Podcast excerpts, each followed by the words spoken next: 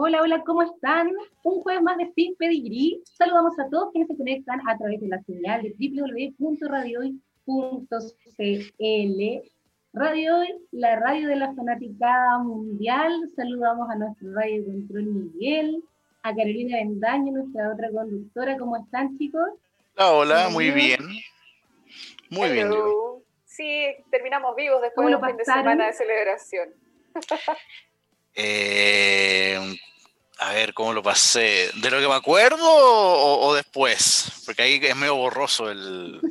vividor? El, día, el día. Ahí, como que, como que se nubla un poco, ¿ah? Entra una nube en mi memoria y después se van. ¿No terminaste tatuado como en memento por casualidad? No, no. Podría haber servido como pista de qué sucedió este fin de semana. Claro, claro, claro. No, no llegué al nivel de hangover la película, ¿ah? A ese nivel no llegué, tengo que, tengo que ser honesto, ¿ah? Recordemos que Miguel es bartender, entonces me imagino que hizo uso de su conocimiento este fin de semana recién eh, pasado. Sí, me, gustó mi sabiduría etílica. Me, gustó mucho utilizarla el, el, fin de semana, ¿no? Aunque tres días es muy poco, Priscila. Y la cara mueve la cabeza. ¿Cuánto deleite, oye? ¿Cuánto deleite? No, pues, ahora traigan galones de agua, por favor, para que nos mantengamos vivos. Yo siempre dije, eh, Carolina, que algún día iba a lograr ser como Thor. Y lo he logrado. Sobre todo la el mismo estado físico de la última película. El mismo estado físico tengo ahora. Así que tengo. El de, de, ya se, y, también de Ronaldo pero ahora. Ronaldo. Tengo el mismo. Así que logré emularlos. Así que me siento. Lo pasaron bien, parece. Sí, muy bien. Y bueno. Entonces, démosle el, inicio al, al, programa, pero yo voy a mencionar algo en especial que se celebró esta semana, el día lunes, pero quiero que ustedes lo complementen con toda su sabiduría y experiencia. Se celebró el 21 de septiembre, el Día del, doctor, del Trabajador Radial. Entonces, por favor, abrazos para ustedes, para todos quienes trabajan en las radios. Y te doy el pase porque ustedes saben más que yo con respecto a esto. Yo soy nuevita. Sí, no, claro, súper buen dato, súper buen el recordatorio, súper bueno. Eh, felicitaciones a todos, a todos quienes hacen posible este medio día a día, las radios FM, las radios online, que son un poquito más nuevas en este concepto, radiocontroladores, productores, nosotros conductores que hacen posible este medio que es tan mágico y tan lindo. Miguel, ¿algo al respecto? No, no, no, que lo, que pasa es que a lo mejor la gente se pregunta por qué se celebra el 21 de septiembre.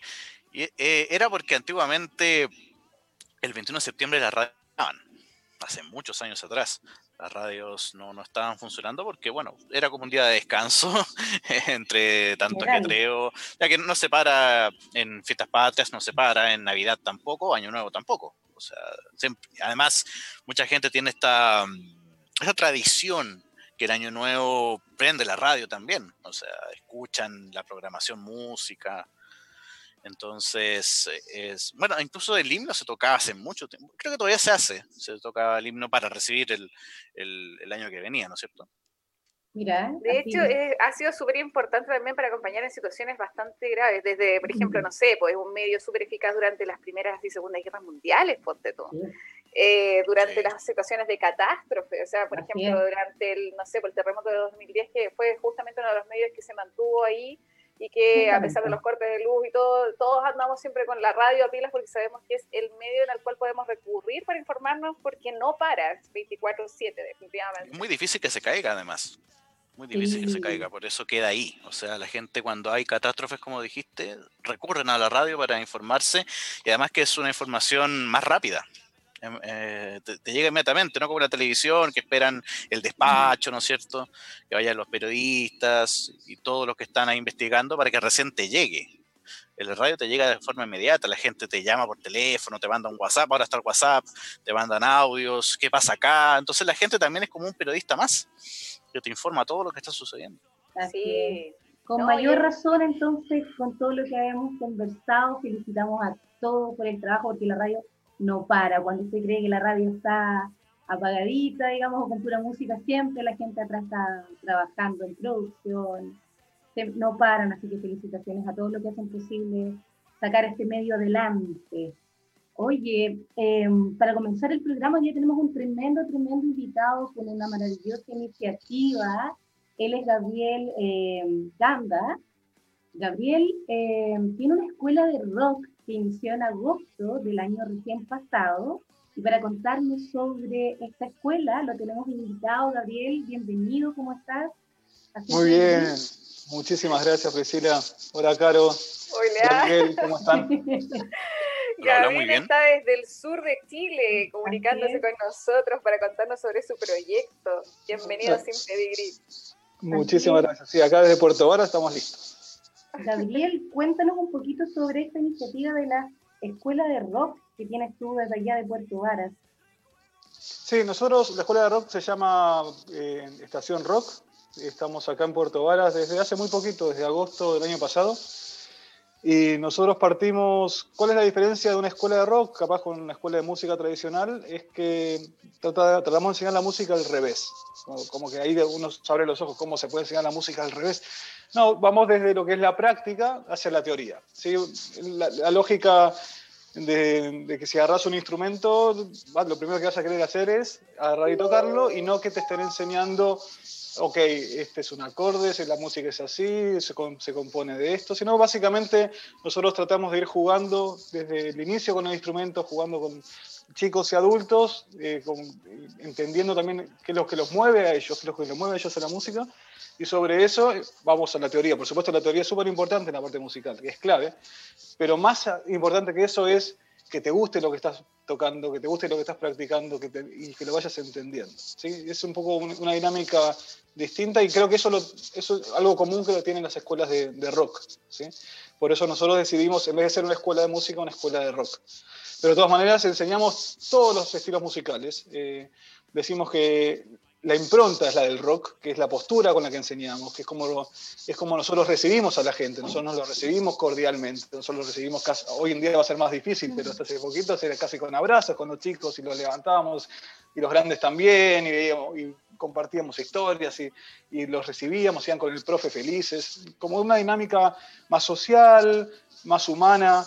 Eh, más de el no tener tampoco una grilla de conocimientos que estás en la clase 5, entonces ya deberías tener esto. Algunos en la clase 5 van, ya van en la clase 12 y otros van en la clase 1 porque tienen diferentes ritmos y van entendiendo música distinto. Es, eso, eso creo que es muy importante de las escuelas rock, es mucho respeto y al, al, conocimiento y al nivel de avance de, los chicos. Y esta escuela, y esta escuela partimos, bueno, en, en agosto, en realidad partimos eh, yo siempre cuento la misma historia, en realidad, bueno, se partió un año antes, un año antes de, con el proyecto en el cual me junté con mi socio. Eh, estábamos viendo una casa que, que, habíamos comprado, una casita en una esquina en Portugal, maravillosa alemana del 1948. Eh, y claro, estando en esa casa, surgió la idea del proyecto, estábamos con mi socio y dijimos, loco, hay que hacerlo. Y volviendo muchos años atrás, hay un niño de nueve años que vivía en Argentina, que era un, gabo chiquitito, un gabito, que le habían mandado, que quería aprender guitarra y le habían mandado a, un conservatorio y, fue un rechazo absoluto. Eh, fue, fueron dos o tres clases en la cual yo tenía la guitarrita ahí al costado y la miraba y la miraba y me hacía mirar el pizarrón y me corregían postura. Y, y sí, me la pasaban, pero yo quería tocar y no, tenés que agarrarlo así, tenés que agarrarlo así. Eh, y sentíamos que eso igual en, en, Puerto Varas había muchos niños, había mucha gente grande también con ganas de aprender y, nada, y cerró el proyecto por todos esos lados. ¿no? Como, y, y, fue increíble como al partir, como vi ese niño eh, que entraba y una y otra vez por la puerta y, lograba eso que yo no logré siendo chico, no lograba esa conexión con el profe, eh, ese momento de escucha que se necesita cuando estás partiendo con un instrumento, eso, esa posibilidad de que te pasen un instrumento, no necesariamente tener que tener. Hay muchas barreras en empezar a aprender música. esa barrera es una barrera física muy alta. Si uno quiere empezar a batería, no tiene 400 mil pesos para comprarse una buena batería. No es fácil. Entonces acá en estas escuelas te damos el instrumento, tenemos hasta instrumentos para zurdos. Tenemos, parece un capítulo de Los Simpsons, pero tenemos un, instrumento, tenemos bajo para zurdos, guitarra para zurdos. Oh, eh, tratamos de cubrir todos esos aspectos. Y bueno, surgió Eh, el año pasado, eh, que terminamos la construcción, fue un año de construcción y terminamos con un, un, recinto, yo lo llamo más un club de música, porque tenemos todos los elementos como para aprender y para ejecutar, desde el principio a final. Desde las clases que están completamente acustizadas, contratamos un, un estudio de ingeniería acústica con, para que nos ayudara. Tenemos 10 salas completamente acustizadas, cada sala, según el instrumento en el que se toca, tiene una acústica distinta. La sala de canto, por ejemplo, es la única que tiene doble cielo para, para tener más, espectro sonoro. Las salas de batería tienen muchos elementos para contener las vibraciones. Eh, tenemos eh, una sala de tocatas, una sala de ensamble, que esa sala es el corazón. Nosotros lo que hacemos con, con chicos y grandes es que vos partís un instrumento y aunque no lo creas, en un mes y medio o dos meses ya vas a estar tocando en una banda. Pues te vamos a buscar una banda de gente de, tu edad eh, y con gustos similares. Tengan en cuenta que nosotros terminamos con 228 alumnos en, cuatro meses, de, agosto a diciembre, entonces tenemos muchas posibilidades de armar muchas bandas, armamos muchísimas bandas. Eh, y aunque no lo creas, sí, se puede. Se puede al mes y medio estar, aunque sea partiendo con un par de acordes en la guitarra o en el teclado o con un, patrón muy simple en batería, puedes estar tocando un tema y, eso, ahí está una de las bases más importantes, es cómo incentivas la práctica en la música, que es la, es la base. La gente no lo quiere entender, yo tampoco lo quería entender, pero si uno no practica no se va a poner mejor. Y eso pasa en todos los aspectos, pero en la música es muy, muy importante. Entonces, ese es un gran desafío. ¿Cómo haces para que los niños y adultos mantengan, se mantengan practicando? Y ahí es cuando metes un poquito la competencia. La competencia sana. Entonces, cuando vos estás tocando en una banda, eh, querés que suene bien. Y vos tampoco querés estar por debajo de la banda. Entonces te va a llevar a, uy, esto fue lo que, me, lo que me enseñó el profe, y lo tengo que, en dos semanas tengo ensayo, tengo que practicarlo. Si ya no es, lo practico porque pago la clase y semana a semana tengo una obligación, sino porque tengo un compromiso y estoy en una banda. Y nos, llamamos los ajíes descabellados y hay que, hay que estar ahí. los nombres han sido buenísimos la banda que he puesto. Y, y tenemos que, claro, tengo que ser bueno, tengo que practicar. Estoy como una. Cuando un partido de fútbol, te preocupas para cubrir con tu puesto. Entonces, esa dinámica se convierte en fomentar la práctica, que indirectamente logramos que los chicos practiquen. Eh, así fue como fue surgiendo Estación Rock en, en Puerto es muy bonita la, forma en que presentas el proyecto, sobre todo porque generas primero este acercamiento, esta apertura justamente a, una disciplina que es la música y en diferentes, obviamente, instrumentos, de diferentes formas, también obviamente de, aprender incluso a, cómo realizar arreglos, a la parte del coaching vocal pero sobre todo esta accesibilidad y el cubrir, por ejemplo, las diferencias o las situaciones incluso eh, esta parte de la experiencia personal puesta dentro de la formación de, esta situación de comunidad de música lo hace bastante especial. Eh, es, muy bonita la forma en que lo has presentado, pero incluso a raíz de las situaciones que estamos cursando, ustedes también tuvieron que adaptar su forma de trabajar también. definitivamente, sí, definitivamente. Fue, bueno, a todos, para todos fue duro en distintos aspectos. Nosotros Abrimos la escuela en marzo, tuvimos clases de verano, en febrero tuvimos descanso, estamos full pilas. Eh, como les dije, en cuatro meses tuvimos 230 alumnos, este año ya estamos proyectando 300, abrimos marzo muy fuerte. Y el 15 de marzo, ya con todo lo que estaba pasando, bueno, tuvimos que cerrar la escuela, tomamos la decisión de cerrar, dijimos cerraremos temporalmente por dos semanas, esto ya va a pasar, no se preocupen, primero de abril seguramente vamos a estar de vuelta. Y claro, ya en esos 15 días desde el cierre nos fuimos dando cuenta que eso no iba a pasar eh, y que teníamos varios desafíos y responsabilidades. Una responsabilidad básica era, nuestra gente, nuestros profes. ¿sí? Nosotros teníamos nuestros profes que no íbamos a querer también que se, que, se quedaran sin trabajo eh, y también directa e indirectamente había mucha gente alrededor nuestro que, que ya estaba dependiendo de cierta forma nuestro. Así que ese fue el primer fuerza, vino de ese lado, ¿no? Como diciendo, acá no se puede parar, ¿qué es lo que hay? Y, del, de ese año que estuvimos proyectando la escuela, tuvimos que sacar una carpetita, así con un poco de telarañas, que decía e-rock o e-rock, ¿sí? Y e-rock era justamente un proyecto para el 2022, que iba a ser una, eh, nuestra escuela, nuestra escuela iba a tener su opción online en la cual íbamos a tener un montón de iniciativas y, queríamos como invitar artistas y queríamos hacer talleres. Y, y, eso era un poco, casi era una hoja que estaba ideado el proyecto. Y tuvimos que sacar esa hoja y perfecto. acá está rock, tenemos el dominio registrado, sí, acá está el dominio, partimos, partamos. Y claro, y ahí nosotros también pensábamos, bueno, qué tan difícil puede ser, pero claro, ese día nos dimos cuenta, el enseñar, enseñar música es muy presencial, es muy de, tacto, es de contacto, es, de corrección, es de sensación, eh, es mucho de escucha, pero también de observación. Eh, o sea, en realidad al enseñar y al aprender música se usan, salvo el, gusto, pero el resto se usan todos los sentidos, ¿no? Como, bueno, el, olfato en lugares cerrados mejor también. pero en el fondo eh, se transmite mucho, se transmite mucho persona a persona. Y, eso cuando tenemos las barreras de una doble pantalla, con el medio con conexiones y con audios que, no son lo mismo, eh, mi voz no se escucha de la misma manera en vivo que, que por Zoom, así como la, música tampoco. Eh, los, los, los, bajos se saturan, eh, la batería se, se, apaga.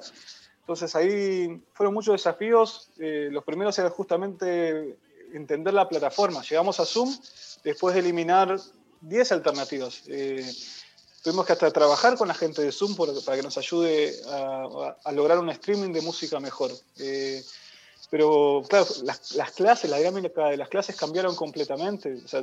tuvimos que también meterle cabeza. Si cuando uno está de frente, vos me estás viendo ahí, pero necesitas una segunda cámara para también ver el instrumento. Entonces, muchas clases tuvimos que agregar una segunda cámara.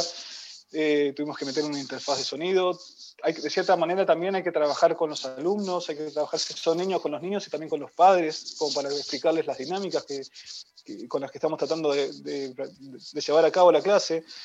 Eh, la práctica, al no tener los ensambles, como les comentaba antes, eh, vuelve a ser un, un, esquema de práctica, entonces tenemos que hacer como desafíos, tenemos que pedirle al alumno que cubra desafíos darle un desafío motivacional para que la siguiente clase llegue con su práctica, porque si no, siempre van desmedro de su propia clase y su propio crecimiento. Eh, y sí, le dimos muchas, muchas vueltas. Eh, tiene, Rock, a pesar de tener solamente cuatro meses, ya tenemos muchas instancias. Partimos con clases online, seguimos con talleres, eh, que después igual vamos a seguir comentando el tema, con talleres con artistas, seguimos con talleres también con, con especialistas, seguimos con con ciclos de, con ciclos de clases grupales, eh, son clases semanales en, de, instrumentos, por ejemplo, guitarra, intermedio básico, para que son clases para 50 personas, lo cual podemos manejar mucho mejor los costos, entonces el costo para el alumno termina siendo a un valor similar a, a Luca la clase. Eh, también tenemos eh, talleres gratuitos, por eso se abrió se abrieron un montón de posibilidades eh, que, bueno, que, antes teníamos nuestras limitaciones por el aspecto físico, pero por ejemplo ahora un alumno puede estar en Antofagasta y el profesor puede ser Paz que está en México. Y antes eso era imposible, eso era completamente irreal. Todo tiene su contra y su pro. Por lo menos dio buenas luces también dentro de esto, porque igual han generado hartos talleres. Eh, y lo otro también que me llama la atención, bueno, la, la, página que ustedes tienen, a la cual obviamente invitamos a todos quienes nos escuchan eh, y nos acompañan en el programa, que puedan visitar iRock.cl, eh, presenta al staff obviamente de profesores, de maestros en diferentes tipos de instrumentos, en diferentes tipos de talleres, que son impresionantes. A ver si nos puedes contar un poquito, Gabo, con respecto al equipo que los integra. Sí, nuestro, equipo ya son aproximadamente 40 profesores. Nosotros partimos con, con, los cinco instrumentos rockeros, ¿sí? que es guitarra, batería, bajo, canto y teclado. ¿sí? Como concepto de los cinco de la banda de rock clásica. Y, y siempre nosotros queríamos extender eso. Eh, ya desde las clases presenciales habíamos extendido un poquito con, con ukelele que nos habían pedido, pero claro, ahora en el formato online explotamos, porque buscamos los mejores profesores saxo, los mejores profesores de flauta traversa, tenemos compositores, tenemos clases de composición.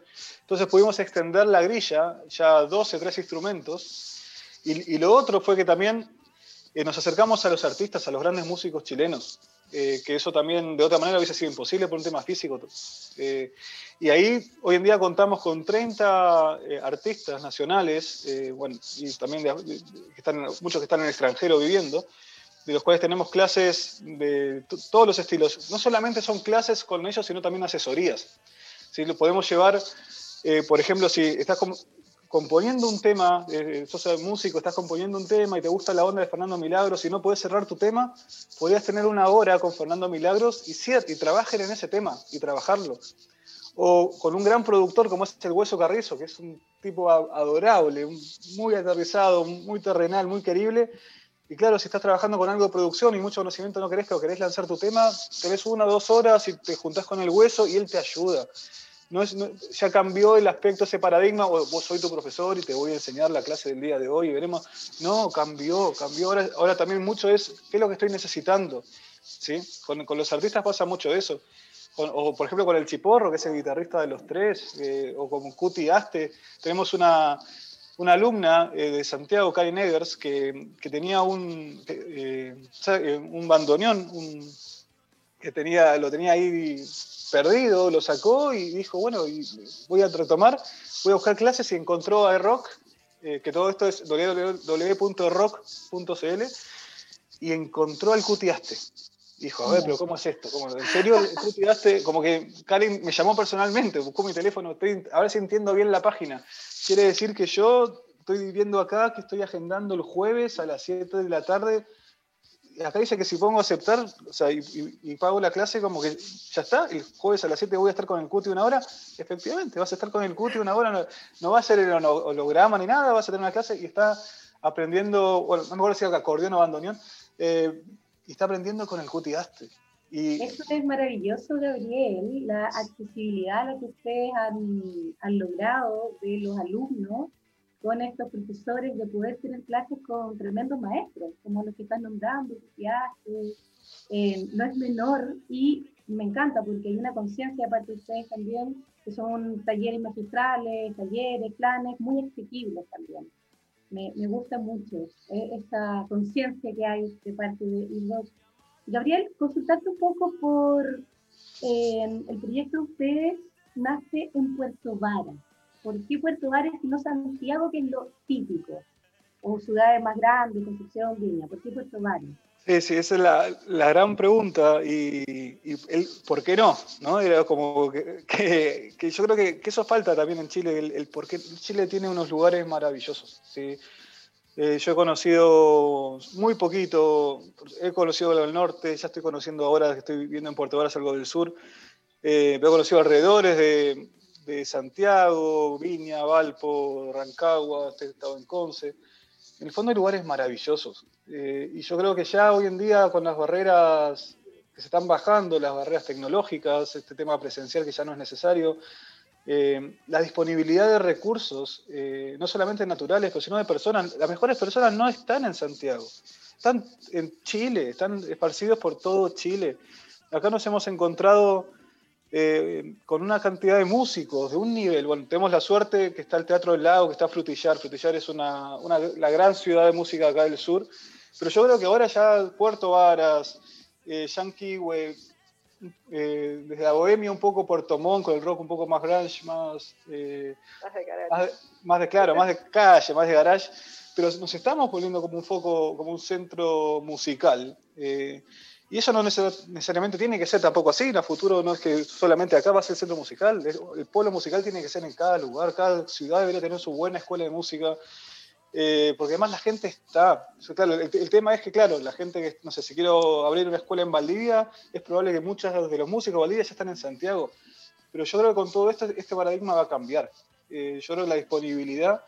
Porque además hay grandes. Nosotros en la escuela cubrimos todos los aspectos. Desde el aspecto de de una casa casi patrimonial, de, o sea, del 48, de, de remodelarla. No fue, o tuvimos un, estudio, eh, una consultoría de, una, de, ingenieros acústicos que trajimos de, Santiago, pero el resto, eh, todos son recursos locales. Eh, o sea, la, casa la construimos con nuestras manos. Es una casa igual de 300 metros cuadrados, de madera de galpones, eso es otro foco también. Nosotros no cortamos árboles, algo para la estructura básica, después para el, todo el resto es todo reciclado.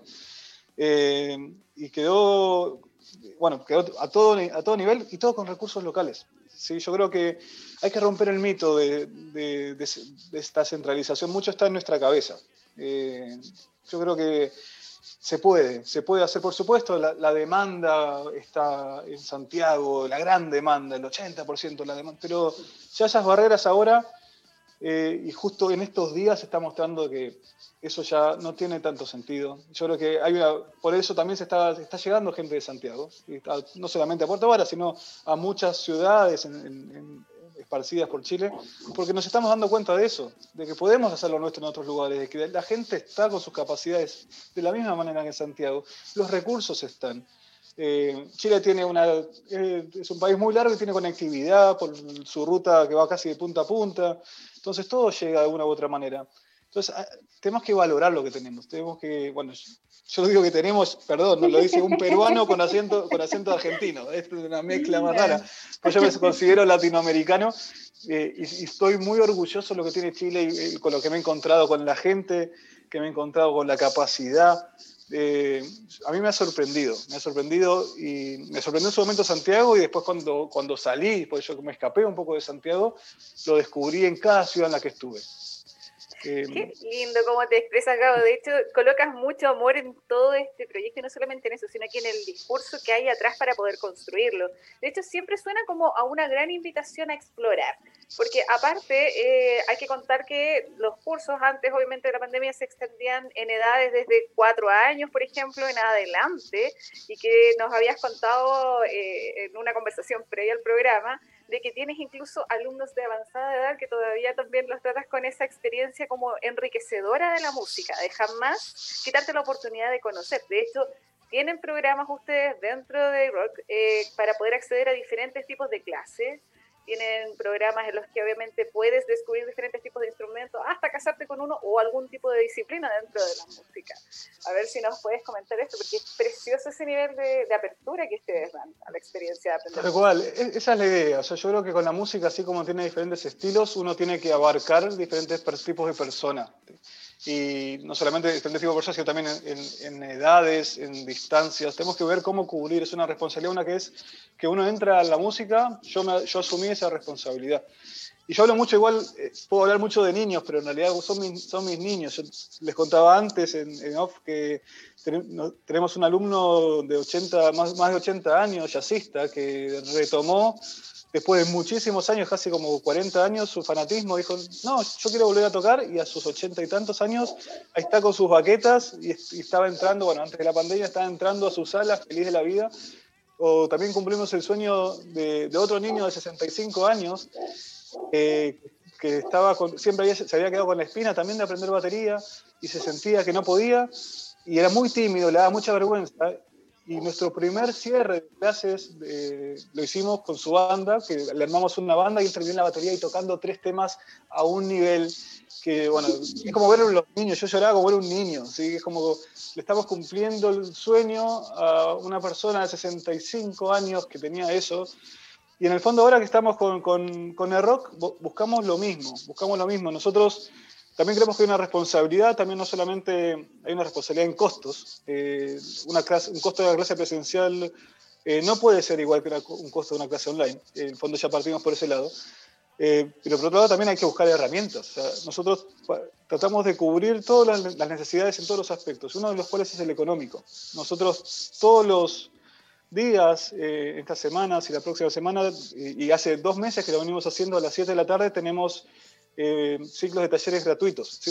tenemos talleres y rock gratuitos de diferentes eh, temáticas, todo siempre relacionado con la música. A veces puede ser aprender un instrumento de cero o una pauta. ¿Sí? Quiero hacer una incidencia con lo que tú estás diciendo, los talleres, los conversatorios. Yo me he tomado algunos de los talleres de rock. Totalmente recomendables, no solamente talleres de música, sino que también hay todo lo que tiene que ver con asesoría, Hoy en día está el tiempo cultural a los frontal, yo me tomé uno que tenía que ver con eso, lo encontré excelente, de una calidad súper buena, me lo mandaron de vuelta porque son hartos procedimientos al email, para que yo lo pueda ver todas las veces que necesito, a un precio realmente accesible, de verdad la calidad, pero maravillosa, el profesor también, así que yo recomiendo pero totalmente todos los talleres de rock, eh, he participado en algunos conversatorios, Nada, Gabriel, y agradecerte, agradecer esta maravillosa eh, iniciativa que tú tienes, tu conciencia, lo que haces hoy y agradecerte la conexión al programa ahora, el día de hoy, este jueves. Eh, nosotras muy contentas de poder haber, ayudar a difundir un poquito lo que ustedes hacen. Caro. Sí, tener la oportunidad también de conocer este proyecto. O sea, yo creo que me voy a meter alguna clase por ahí porque ya me quedé bien pescada. El tiempo es súper corto en radio. Realmente ha sido muy emocionante escuchar a Gabo hablar con respecto a este proyecto y obviamente estas invitadas a todos para que puedan obviamente acceder porque realmente es increíble yo personalmente también les agradezco a ustedes muchísimo la difusión, porque en realidad también no es fácil. Eh, por más que estoy diciendo todas estas cosas y todos los proyectos y todas las cosas que hacemos, igual agradecemos mucho la difusión. O sea, nosotros no estamos, nuestro foco no es ese, pero cuando nos llega el aviso y, tenemos gente que los quiere mostrar, así como se acercaron ustedes con la mejor de las ondas, se los agradecemos muchísimo, de corazón. Muchas gracias también por eso. Las buenas ideas deben comunicarse y compartirse, definitivamente. Hay que darle con eso. Así es. Gracias, Gabriel. Muchas gracias por la conexión de hoy día. Oye, ustedes no se separen, quédense ahí, ya volvemos, pero nos vamos con una canción de una banda, tremenda banda nacional. Ellos son Jimmy Button y esto es La Samba en la Capital. Ya volvemos. Estamos de regreso en Sin Pedigrí. Ahí estábamos escuchando Jimmy Button con La Samba de la Capital y los tenemos aquí. Estamos con José Gutiérrez y Gonzalo Arriagada e integrantes de la banda que estábamos escuchando. Bienvenidos, chiquillos, ¿cómo están? Muy bien, muy bien. Muy buenas Bienvenidos tardes. a Sin Pedigrí, sí, pues buenas tardes ya. Qué bueno tenerlos, vamos a conocer. Sí. vamos a conocer, ya nos estábamos escuchando antes de la tanda, así como decía Priscila, tremendo tema, pero sabemos que exploran ahí eh, como que hay, hay muchas tendencias dentro de la música que ustedes crean, los queremos conocer realmente y nos gustaría mucho que nos contaran sobre su proyecto, más o menos su historia también, de cómo, cómo, cómo comenzó Jimmy Bottom. No sé quién te lo Dale tú, dale tú.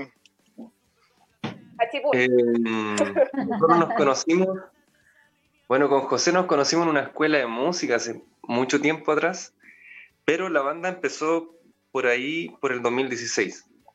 Ahí nos empezamos a juntar y, y el 2017 ya estábamos ya más firmes.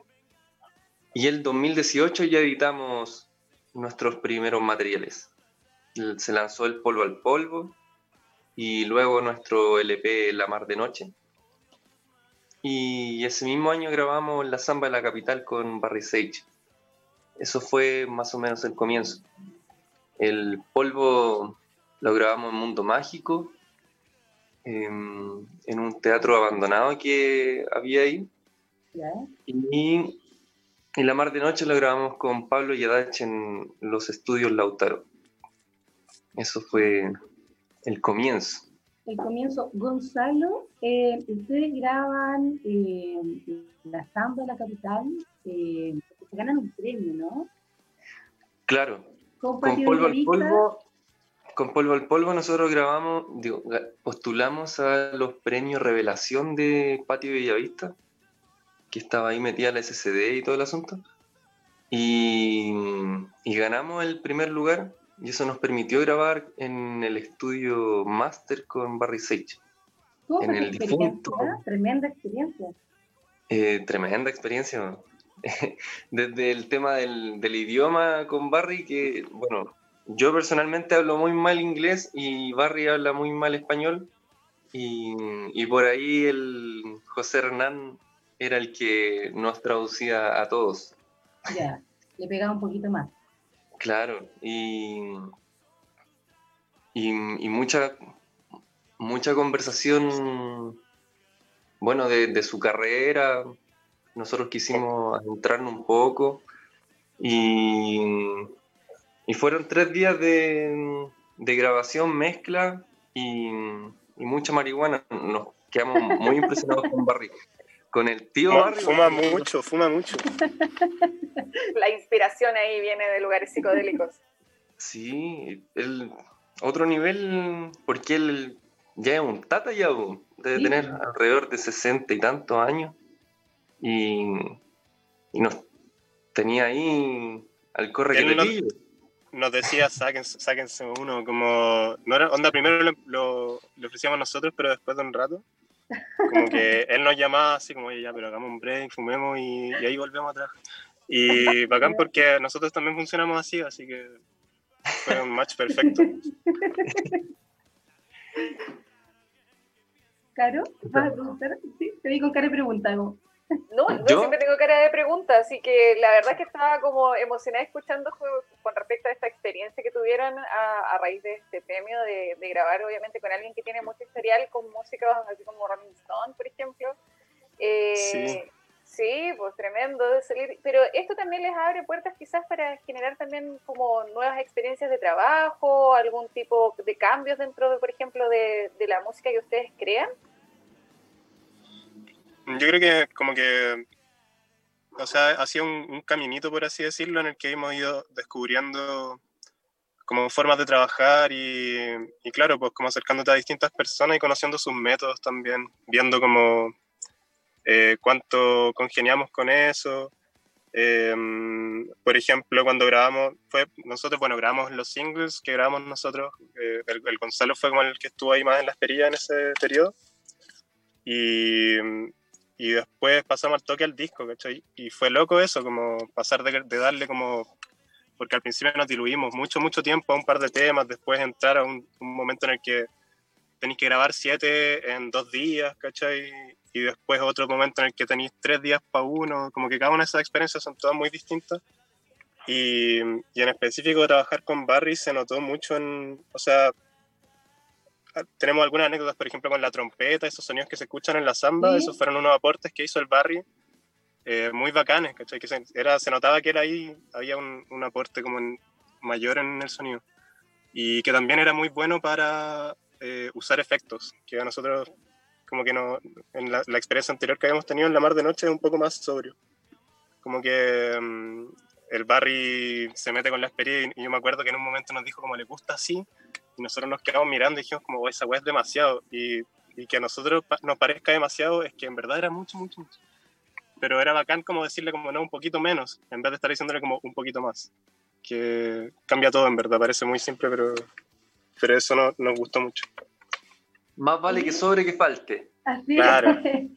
Oye, José, ustedes eh, se caracterizan por tener un sonido bastante particular y de pocos que yo he conocido, la verdad, soy bastante admiradora y seguidora de la música de ustedes, hacen un rock eh, con harta fusión, con harta psicodelia, eh, y cada uno de ustedes escucha distintos géneros. ¿Cómo influye eso en lo que hoy día es Jimmy Gatón? Las influencias que ustedes tienen distintas de cada uno?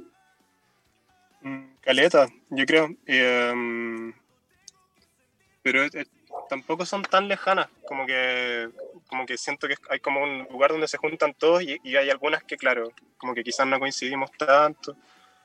Em, pero no sé, a mí me gusta como que, no sé, uno va pasando por periodos. Creo que, creo que es verdad eso de que hay mucha música entre medio. Sí pero a estas alturas yo ya siento que, que están tan homogenizadas como esas influencias que en un momento podrían haber sido tan más lejanas. No sé qué opina Gonzalo. Em, yo creo que uno empieza a abrazar nomás la influencia de todos. Ahí, y a resaltar esas diferencias también. Creo mm. que fue interesante quizá en, el primer periodo de la banda del que hablamos, del 2016, del 2017, donde nos juntamos a hacer música y, a fumar. No, digo que sea distinto ahora, pero, pero sí tenía otro, era otra búsqueda. Estábamos encontrando ese sonido, como empastando estas influencias que, que traíamos nosotros, no sé, como como la guitarra del Hernán, los bajos que traía yo, como que ese periodo fue, fue de, mm, de encauzar todas esas vertientes de influencia, que también habían muchas que, que tenían relación, pues el rock argentino de Spinetta, Charlie.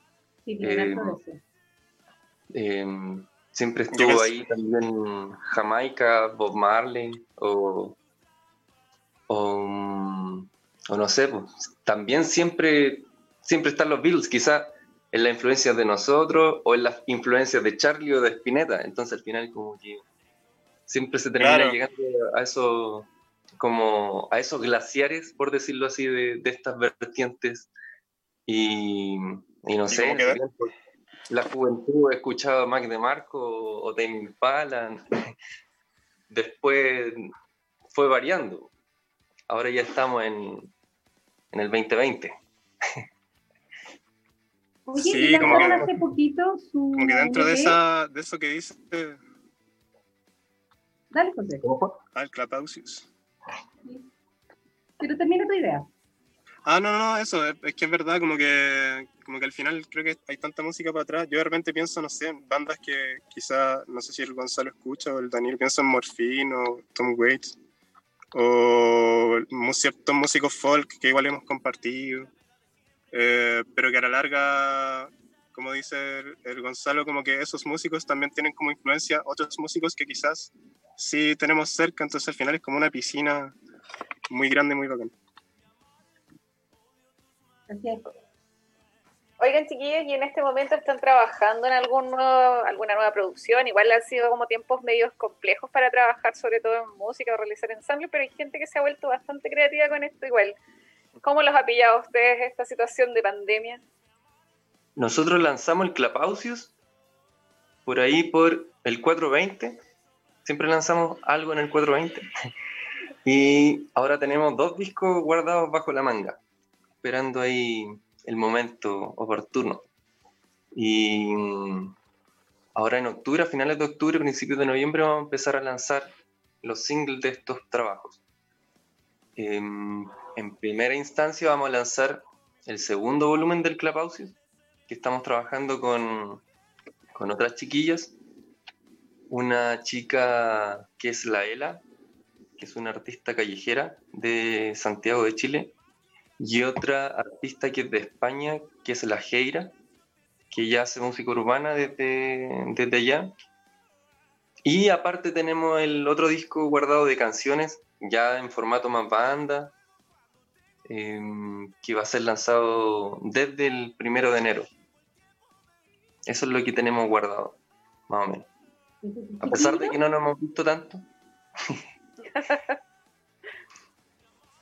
Tenemos. Y ellos tienen otro eh, proyecto paralelo que se llama Centro Patriótico Charles Mariano, y lo estuve escuchando.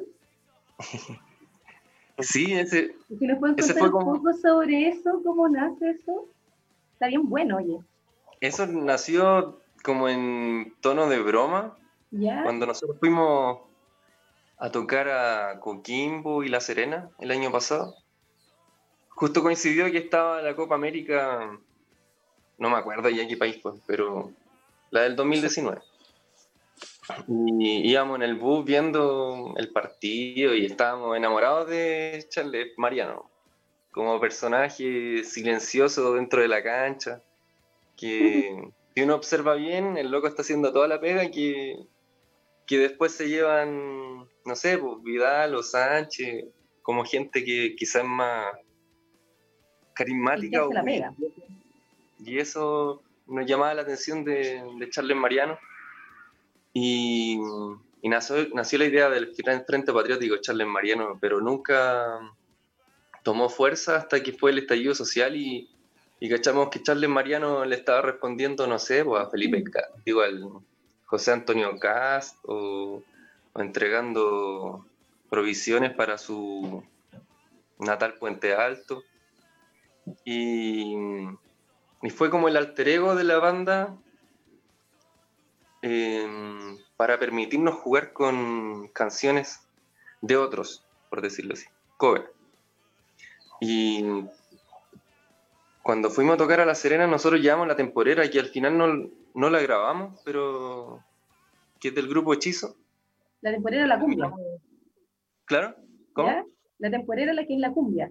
Sí, la cumbia. Ya, ya, buena. Y como homenaje a, la cuarta región que íbamos a tocar allá. También podríamos haber tocado el los Vikings 5. Los Vikings, sí, me gustan. También. Y, y al final terminamos grabando Latinoamérica de los prisioneros, el Lopo Bora de los Chancho en Piedra, que yo encuentro que ahí le dimos, Oye, o le dimos un buen giro. y Alturas de los Inti Illimani, que ahí también quisimos conectarlo con, con la fuga del siglo del Frente Patriótico Manuel Rodríguez, que ese sí era un frente de verdad, ¿no? También sirvió como ejercicio, como de producción propia. También. Como, como de empezar a, como estábamos contando y tuvimos toda esta experiencia en estudios más grandes y trabajando con gente, como encontramos que en este momento podíamos y queríamos como encontrar nuestro sonido nosotros y era entretenido hacerlo así con, con covers, también por esto que hablábamos de tener influencias de muchas partes y querer un poco rendirle homenaje y, de alguna forma ser parte de los relatos de esas canciones desde el lugar en el que estamos, ¿no? Pero fue bacán eso, como porque lo grabamos nosotros en la sala de ensayo.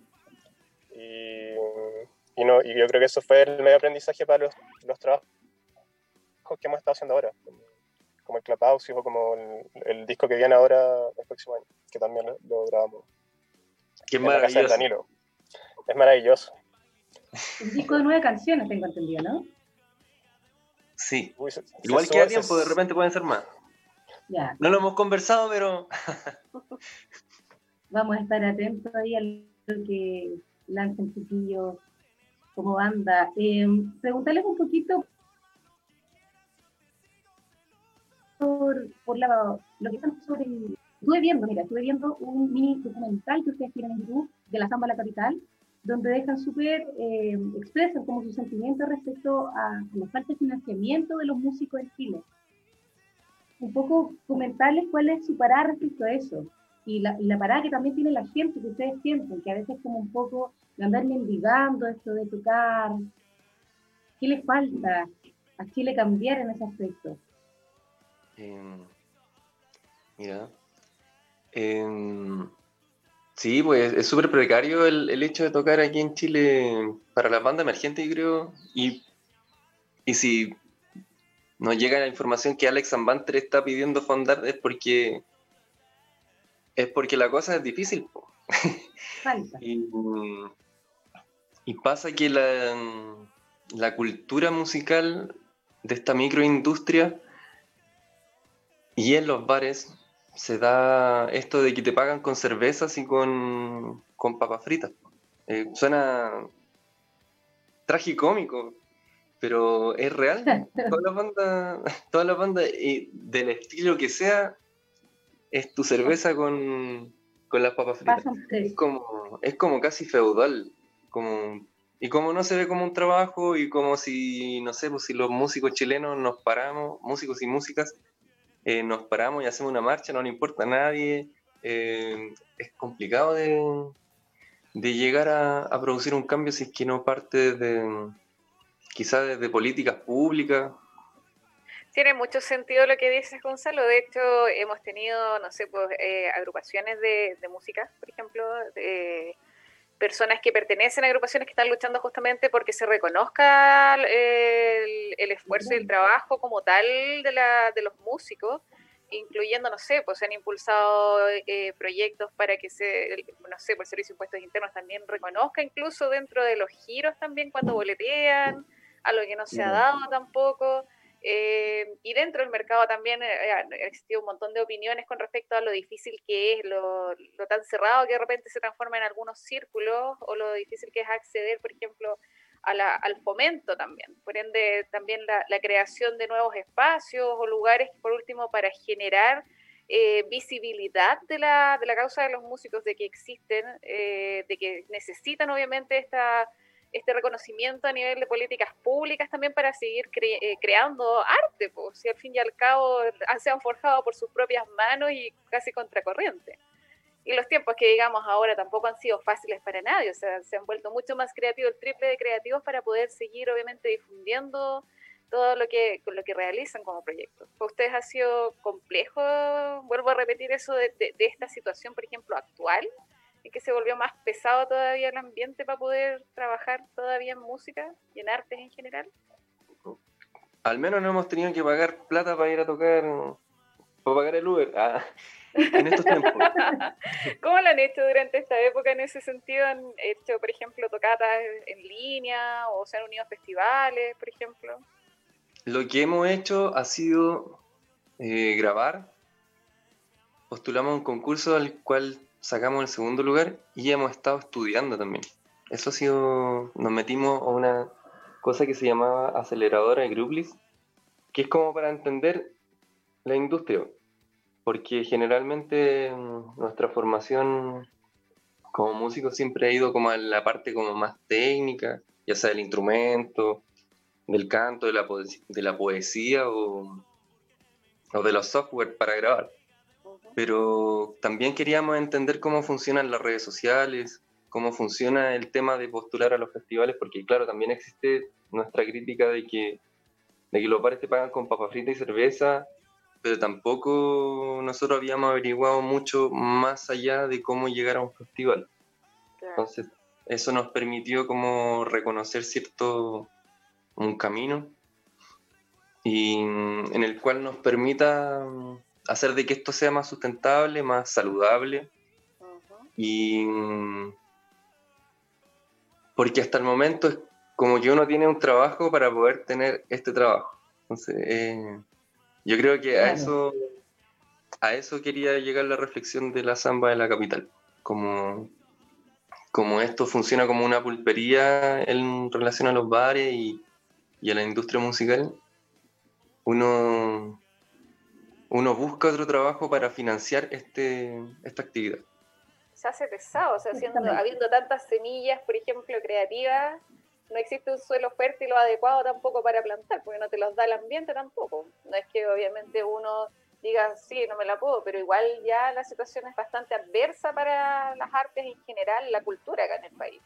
Sí, la contienda es desigual, dirían. Completamente. Oye, eh, Gonzalo, bueno, a José algo le pasó con el celular, me acaba de decir por la forma interna y está tratando de volver a conectarse. Eh, ya, bueno, vamos, tenemos poquito tiempo ya, Gonzalo, preguntarte un poquito porque vamos a ir a escuchar eh, la Mar de Noche, un poco preguntarte por la creación de, esta canción. ¿Cómo nace La Mar, de, Noche? La Mar de Noche es un poema de, un amigo que se llama Matías Hahn, alias El Gato, y la música la trabajó el, el Carlitos en su departamento, los acordes, y luego la produjimos en la sala de, de, la sala de ensayo. En, el paisaje sonoro lo grabó un primo de, Concepción Penco. En específico, el mar que suena ahí es del Irquén. Y mm, un, territorio que está luchando también para no, para no tener un gasoducto. Están tratando de protegerla, de hecho, toda esa zona. Sí, contra Octopus.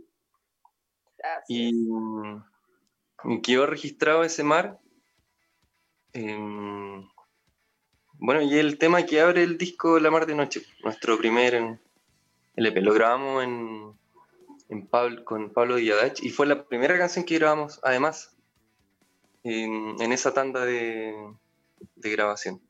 a mí me gusta, un bonito trabajo. Tiene un solo del Hernán ahí al final estrepitoso, que siempre lo hace distinto.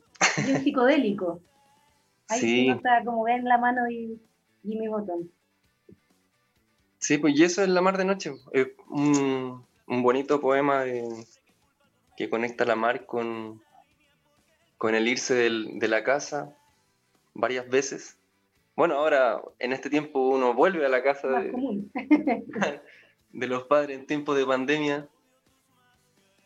Pero pero eso, fue muy bonito. Aparte que nosotros con el Carlito vivimos en Penco el periodo anterior a grabar el disco de La Mar de Noche.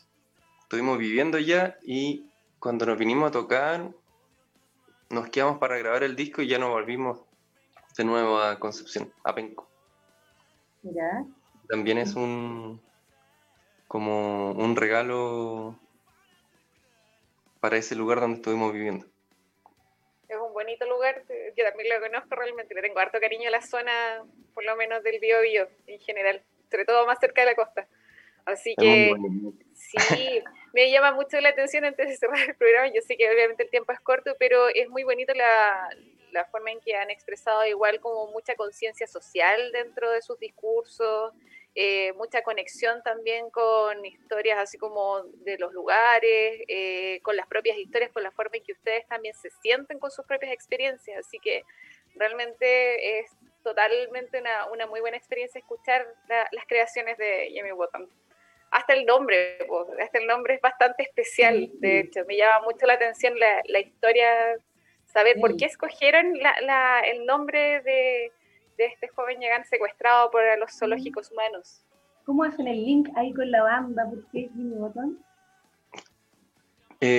cuando, cuando teníamos estas primeras conversaciones con Hernán, estábamos muy pegados con el botón de nácar de Patricio Guzmán. Qué buen documental a todo esto que ahora se viene en la tercera parte, prontillo. sí, pues la cordillera oh. ellos lo estrenan, lo estrenaron más o menos ahora, pues el 30 en un festival de eso. Mira, vamos a estar atentos. Totalmente.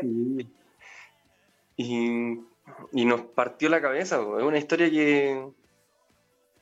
Yo recuerdo que me lo habían comentado en el colegio. Habían dos personajes históricos que me comentaron en el colegio que generalmente no cuentan, que era la historia de Jimmy Button, de este niño raptado, y también la, otra historia que me llamaba la atención era de Marmaduke Grob, que fue como un militar socialista, y esa cual la encuentro como surrealista ya a esta altura de, de, la historia de Chile. Y... Pero la historia de Jamie Button nos, nos pareció interesante por este viaje desde la edad de piedra a la edad industrial ya de Inglaterra y cómo el loco tuvo que aprender esta visión de, del que tenía que, que existe un dios, de que existe la propiedad privada y después volver hay otros historiadores que dicen que el loco organizó una masacre después de una colonia inglesa. O sea, el tipo se, sacó las ropas, pero también tenía esta confusión mental de que hablaba en yagán y hablaba en inglés a la vez. Sí, había todo un problema existencial. La vuelta nunca fue lo mismo realmente. Ahí lo destruyeron cuando subió, cuando se intercambió por un botón de naca. Más encima. Y a nosotros como seres de, de, esta era de la informática del siglo XXI, que constantemente nos estamos rompiendo la cabeza con, con, el, con toda esta globalización y más o menos que estamos cuestionando nuestras identidades, perdiendo algunas, eh, ganando otras. Nos pareció interesante traer a este personaje a la memoria de nuevo de un pueblo que fue exterminado por, por el Estado que sigue exterminando pueblo originario, ya sea el chileno o el argentino, como también a, como también sigue golpeando al pueblo mestizo, por así decirlo. Gonzalo, eh, se nos hace cortito el tiempo, eh, qué ganas de seguir conversando más, está súper interesante. Eh, agradecerte eh, la conexión de hoy día a José, no se pudo volver a conectar, hay problemas técnicos, eh, y desearles todo el éxito del mundo, eh, sigan adelante, hacen una música extraordinaria. Así que nada, claro.